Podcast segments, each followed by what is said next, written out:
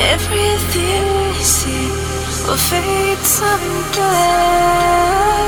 Our life in the deep blue will survive if we come through. No need to save it all. Eyes within the ocean's call.